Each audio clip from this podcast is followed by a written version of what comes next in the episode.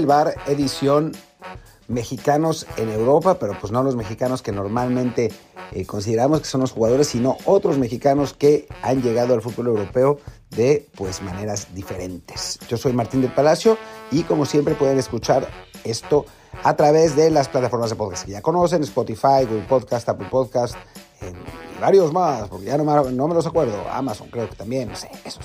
Pero bueno, en fin, el caso es que hay dos, eh, bueno, hubo dos noticias ayer de eh, mexicanos que, pues, no es que hayan llegado al fútbol europeo, por lo menos no en el caso de Rafa Márquez, sino que se han posicionado en, en, bueno, en clubes del, fútbol europeo. El primero es el propio Rafa, que fue anunciado, todavía no se anuncia, pero digamos que ya se, filtró la noticia que va a ser el nuevo entrenador del Barcelona B, lo que es realmente una muy buena noticia porque es ya meterse en la en la infraestructura del Barça, que pues no es poca cosa, y es, es un club, pues a pesar de sus problemas económicos y, todo lo que ha pasado últimamente, es un club muy serio, uno de los clubes donde mejor se trabaja en, en Europa, en España. Y bueno, que Rafa, que obviamente conoce muy bien el club, porque estuvo ahí como jugador durante muchos años, y además conoce muy bien a la porta, porque fue precisamente su primer fichaje. O sea, los primeros fichajes de la era de la Porta fueron Rafa, Martes, Rafa Márquez y Rustu Rekber. Uno funcionó muy bien y el otro funcionó para irse de borracho a la discoteca. Eh, y por una vez el mexicano no fue el borracho.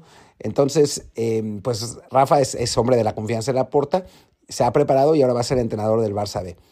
Que si tendrá la capacidad, que esa es la pregunta que nadie se ha hecho, porque yo creo que esa es, esa es la pregunta más, eh, más evidente, ¿no? ¿Está Rafa pues digamos, preparado para, para, asumir ese reto, la verdad es que no tengo la menor idea. Pero lo, lo entrenaron grandes, grandes, grandes entrenadores. O sea, fue, fue uno de los primeros discípulos de la Volpe, sin ir más lejos. Después lo tuvo Guardiola, eh. Digamos que por aprendizaje no, no faltará.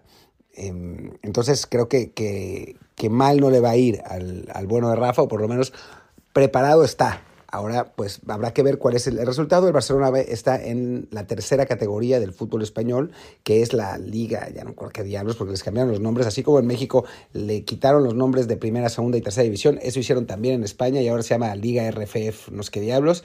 Pero en el caso es que es la tercera categoría y ahí va a estar Rafa Márquez. Y la verdad es que da gusto, eh, a final de cuentas, ver a un, a un ex crack mexicano siendo entrenador, porque pues la verdad es que la, gran mayoría no se ha atrevido, ¿no? O sea, los propios atletas de su generación, discípulos de la Volpe, eh, la, digamos, la, la nueva eh, generación la volpista, pues no, salvo el Piojo Herrera, que bueno, ya lleva muchísimos años allí, nadie se, se animó, ¿no? O sea, no se animó Jared Borghetti, no se animó Pavel Pardo, no se animó, bueno, Osorno, ni hablar, eh, eh, Juan Pablo Rodríguez, Luis Pérez sí, y está como entrenador de la, de la sub-20 que está a punto de conseguir un pase al Mundial de la especialidad, aunque Luis Pérez, pues a, Luis solo lo entrenó la Volpe durante su, su, paso por la selección. En realidad, Pérez es más la puentista en ese, en ese sentido.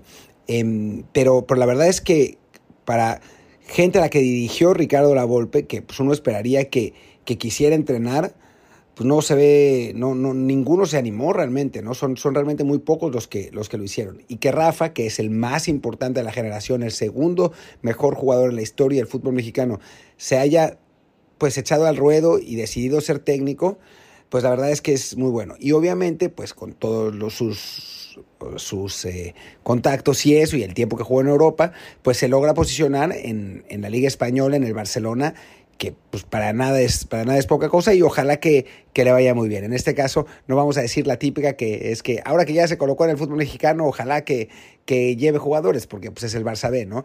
Pero, pero bueno, pues ojalá que se desarrolle, que le vaya bien y de ahí al, primer, al primer equipo, pues no voy a decir que solo hay un paso, pero pero no, no es tan grande la distancia, ¿no? Y, bueno, siendo, siendo mexicano y siendo Rafa Márquez, pues seguramente si no le va tan bien en el Barcelona, en el Barcelona B, o si le va muy bien, pero no, las puertas del, del Barça están cerradas, pues seguramente se podrá colocar en México o en algún otro club en la, en la Liga Española, ¿no? Ojalá que, que pues el, o sea, el, el, el ideal sería que le vaya tan bien en el Barcelona B como a Guardiola, que lo ascienda, eh, a, la segunda división y que con eso se vaya a, al Barça cuando España contrate a Xavi. No sé, cualquier cosa estoy diciendo, pero, pero bueno, sería lo ideal. Pero hablando como realistamente, pues lo mejor sería que tuviera una buena actuación y que eso le permitiera abrirse las puertas de un club en España y que se pudiera mantener ahí. Tal vez ese club en España sea el Sporting de Gijón, que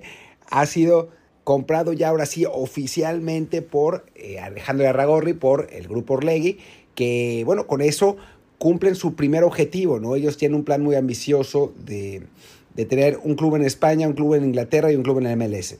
Eh, por ahora, pues ya cumplieron el de España, desde hace rato lo estaban buscando, también estaban buscando en Inglaterra, recordemos que estuvieron cerca de comprar el Newcastle bastante antes de que los árabes se lo, se lo llevaran, al final no se hizo la operación por distintos factores, pero, pero bueno, ya consiguieron su, su ese primer objetivo que es... Eh, llegar a un club español. Ahí sí habría que esperar a ver si, si, llegan si llevan a jugadores mexicanos. Yo creo que lo van a hacer eventualmente.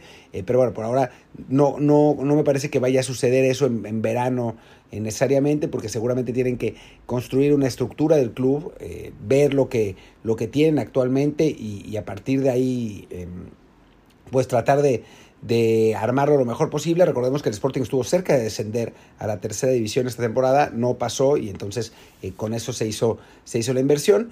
Y, bueno, pues creo que es una, una, muy buena oportunidad. Ya hemos hablado aquí muchísimas veces de lo fundamental que ha sido para el fútbol estadounidense tener esa infraestructura de eh, contar con las agencias más grandes y dueños estadounidenses en clubes europeos. Pues ojalá que en México se empiece a imitar. Ya eh, Orlegui empieza con eso, eh, da el, primer paso y, eso es positivo, ¿no? Después está la figura de, de Irargorri, ¿no? Que es una figura, pues, pues medio, medio oscura, en, con claroscuros, digamos, ¿no? O sea, es, es un tipo que ha apostado mucho a, cosas como analytics y a, la profesionalización del staff, lo que está buenísimo, pero también con, eh, pues, decisiones empresariales muy gandallas, por decirlo de algún modo, ¿no? O sea, es, es un, un, directivo que aprieta muchísimo a la hora de, negociar, no siempre de la manera más ética, lo que le hizo a la, a la, Plaza de Tampico, que fue llevarse al equipo a la mitad del torneo, porque sí, porque el, el, gobierno se cansó de, de, las constantes peticiones de, de dinero, em, tiene, tiene, tiene unos modos de, de negociar muy complicados, aparentemente, por lo que pues por lo que pueden contar la gente que, que, está en, en, contacto con, con Ira, Ragorri. Entonces, pues sí, eh, dentro, fuera del, fuera del campo, y, eso y la, y la relación real que tiene con Ricardo Salinas Pliego, ¿no? O sea que todo el mundo dice que el Atlas es de Iraragorri, pero no, es de, es de Salinas Pliego, y Iraragorri se lo maneja, ¿no? Entonces, hay ahí una, una relación pues también bastante simbiótica entre, entre ambos, o sea, hay, digamos, eh, entre el fútbol, para los que no sabemos 100% cómo es la relación, hay un espectro entre el que es realmente un prestanombres de Salinas Pliego a que lo ayuda a administrar equipos. ¿no? Hay, digamos que está, está de, un lado a otro, pero la relación es clara entre, entre ambos. Em, hay un, entendimiento. Y bueno, eh, eso también es parte de, algo oscuro, ¿no? Si, si, alguien que está escuchando este podcast em, está del lado de Salinas Pliego, pues les los invito a dejar de escuchar este podcast porque, porque aquí no somos, no somos ni mucho menos sus grandes amigos. Pero bueno, lo cierto es que a diferencia del nivel enorme de ineptitud que el dueño de TV Azteca ha mostrado en el manejo de sus equipos, Alejandro Aragorri en la parte deportiva ha sido realmente muy bueno, ¿no? Desde Santos, con la generación de talentos, con la, contratación inteligente de entrenadores, con el trabajo profesional que se hace en, en, los equipos, hasta Atlas, ¿no? El que ha hecho bicampeón del fútbol mexicano, con no, quizás no generando tanto, aprovechando un poco la infraestructura que había eh, formado en Santos, pero con una muy buena, una idea muy inteligente de cómo, de cómo armar una plantilla, de cómo traerle los jugadores al técnico de acuerdo al esquema que quiere utilizar, eh, con un buen escauteo, con una, una buena selección de, jugadores del extranjero. Entonces, eh, pues no, o sea, desde la parte deportiva no se le puede reprochar nadie a Ragor y seguramente le irá bien en Gijón. Vamos a ver a qué, a qué personal contrata.